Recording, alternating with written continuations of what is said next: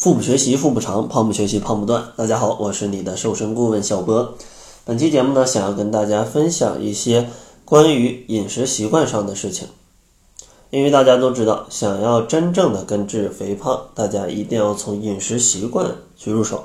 这样的话，后期才不会有反弹的风险，而且减肥的时候呢，也会减得非常的健康。那本期节目要给大家分享哪五个好的？减肥的饮食习惯呢？首先，第一个，咱们饮食上尽量要从简啊。当然，这个从简并不是要让你节食啊，而是指在食物的选择上去减去一些不健康的食物跟饮料，咱们只留下一些非常健康的食物。其次呢，在饮食的方式上，或者说烹调的方式上，咱们也要从简。避免过度加工啊，加入非常多的调味料跟油脂，这样的话，咱们才可以吃到原汁原味的食物，对身体健康跟减肥都是非常不错的。另外呢，尽量不要喝这些添加非常多的糖的饮料，尽量选择喝水或者说喝一些纯牛奶啊，都是不错的。第二个优质的习惯呢，就是咱们要调整。进食的态度啊，进食的态度，其实这个进食的态度啊，主要取决于啊大家在控制进食总量上的习惯，就是不要总是这么节俭啊，喜欢把这个碗里的饭全都吃光。如果已经非常饱了，那咱们就不要去吃了，也就是说控制到八九分饱，而不是说有多少吃多少。当然，最好的办法还是知道自己的食量之后，下次盛饭的时候，咱们就少盛一点或者少做一点。这样的话，既不浪费又不多吃，对于减肥是非常不错的。然后第三个需要注意的好习惯呢，就是咱们要去注意饮食的营养价值。其实现在啊，大家都愿意叫自己吃货啊，都非常爱吃，对吧？什么都想吃点。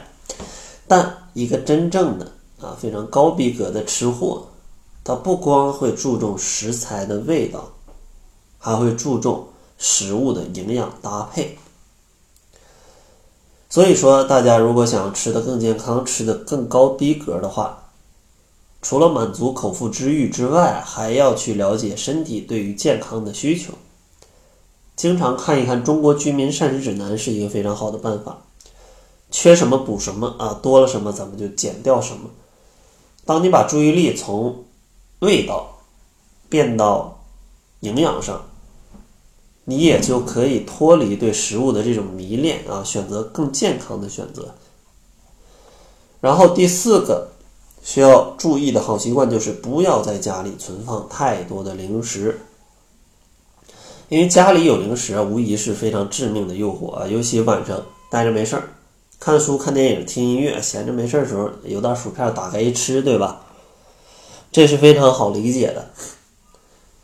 呃，之前小博家里可能也是有一些薯片啊，有的时候就会想着就晚上看电影把它吃掉吧，对吧？但现在就基本不会买啊，家里放的什么橙子、香蕉、小柿子，还有梨，然后红枣、坚果、蛋白粉。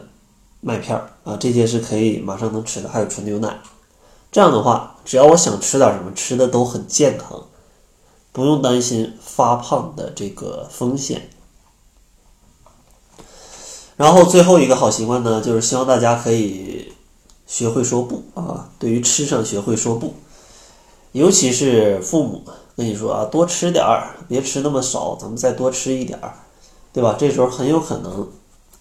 自己就不坚定啊，就是会给自己找个台阶，说多吃点吧，这是家人让我多吃的。但其实你的身体可能已经，就是摄摄入的能量已经够了。像我在家吃饭，我爸妈就总会告诉我说：“你这吃太少了，再多吃点，对吧？”但其实我知道我吃的已经够了啊，我会自己掌控我自己的量啊，我就会非常叫什么？和气的去拒绝他们的建议，然后按照自己的饮食习惯来吃，其实这没什么不好啊，家人也会理解。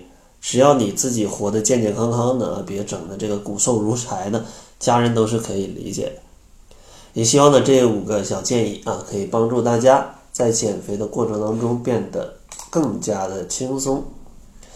然后在节目的最后呢，送给大家一份减肥的大礼包，这里面包含我为大家准备的一份超简单的七日瘦身食谱，还有为大家准备了一个减肥问题一百一十五问的这样的一个汇总。如果你在减肥当中有什么问题，甚至不知道怎么吃，可以关注公众号，搜索“小辉健康课堂”，辉是灰色的灰，然后来领取这一份大礼包。那好了，这就是本期节目的全部，感谢您的收听。作为您的私家瘦身顾问，很高兴为您服务。